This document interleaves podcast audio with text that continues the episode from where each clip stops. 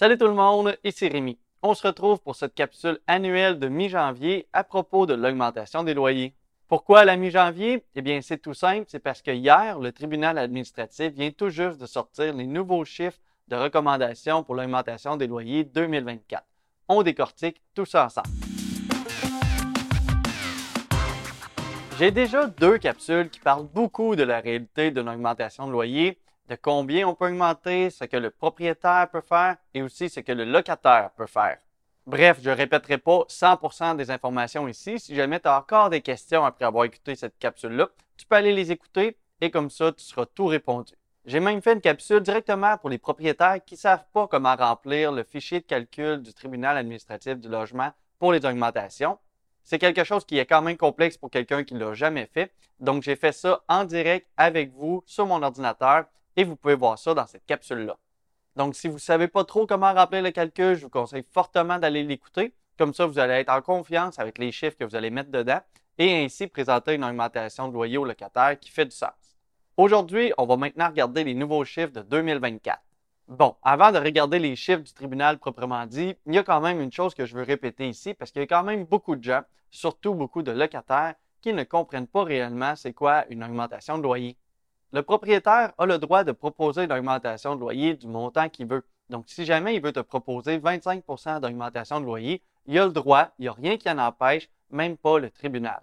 Donc, avant de sauter dans les rideaux et de dire que ton propriétaire a fait une augmentation illégale, on se calme un peu. En fait, il a tout à fait le droit de te proposer ça. Le mot important ici, c'est que c'est une proposition. Le fait qu'il te présente une augmentation de loyer, ça ne t'engage pas du tout à devoir payer plus cher obligatoirement. Toi, en tant que locataire, tu as trois choix quand le propriétaire arrive avec une augmentation. Sache que si tu juges la proposition d'augmentation raisonnable, tu peux l'accepter. Évidemment, tu le fais en connaissance de cause. Par contre, il n'y a rien qui t'oblige à accepter les yeux fermés. On s'entend, si l'augmentation est raisonnable, eh bien, accepte, c'est très simple et au final, ton logement va seulement augmenter comme à chaque année. Encore faut-il comprendre ce qui est jugé raisonnable, mais j'y reviens bientôt. Ton deuxième choix, c'est de refuser l'augmentation et de dire que tu vas changer de logement. Donc encore là, c'est quand même assez simple, mais ça va prendre des décisions de ton côté et tu vas devoir trouver un autre logement.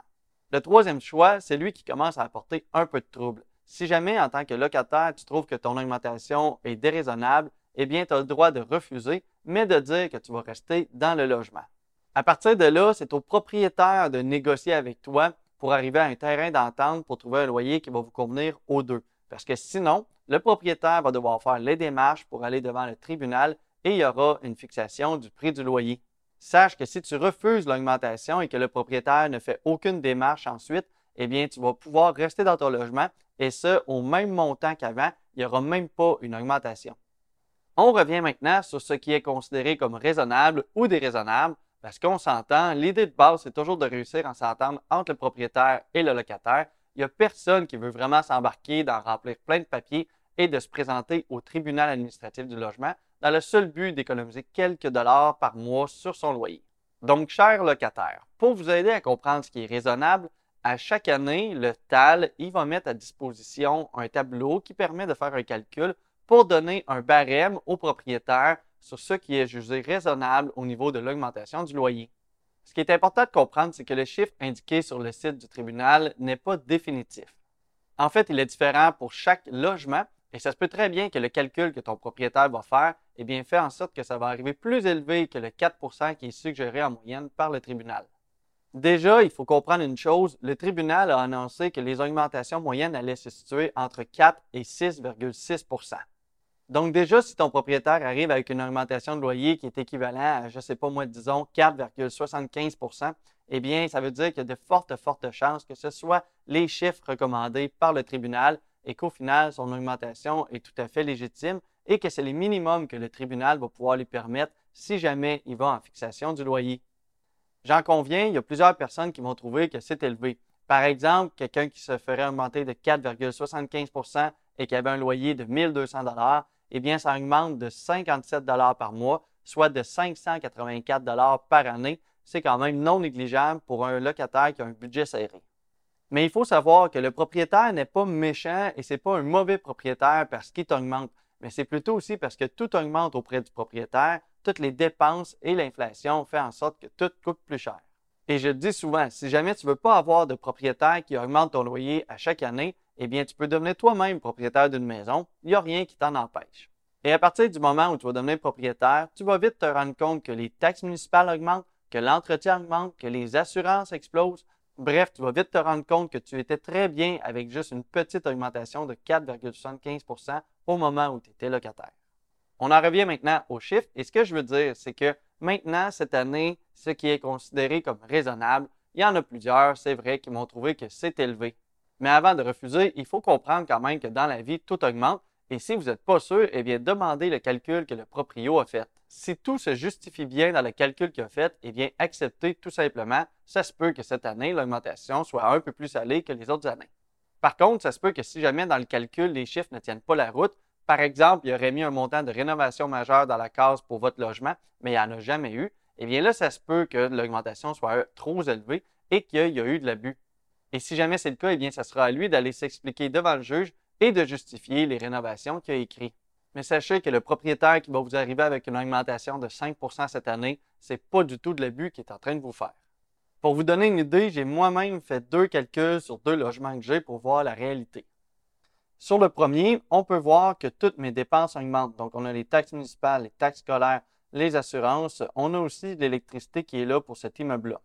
Il y a aussi un coût d'entretien à chaque année. Il y a des services comme le déneigement, la pelouse, l'Internet dans ce cas-ci est inclus.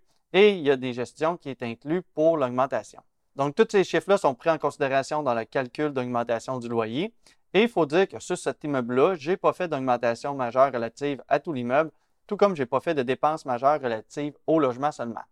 En entrant tout ça dans le calcul, j'arrive quand même avec une augmentation de 4,65% ce qui fait une augmentation arrondie à 23 pour une chambre en location à 500 On n'est vraiment pas loin des chiffres moyens que le tribunal propose. Quand on regarde ici, il est écrit proposition avec une augmentation des taxes municipales de 4,6% Pour le deuxième immeuble, j'ai aussi des augmentations de dépenses quoique cette fois-ci, je n'ai pas d'électricité ou d'Internet.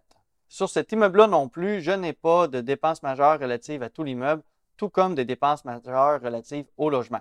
Eh bien, ça nous donne une augmentation de 5,27% Donc, cette fois-ci, pour mon logement qui est à 950 ça me donne une augmentation de 50 tout rond. Donc, on va se rendre à 1000 Si j'avais fait, par exemple, des dépenses majeures reliées au logement, disons, je ne sais pas, j'aurais refait la salle de bain, j'en aurais eu pour 15 000 eh bien, on viendrait dans ce cas-ci appliquer 15 000 ici dans les augmentations.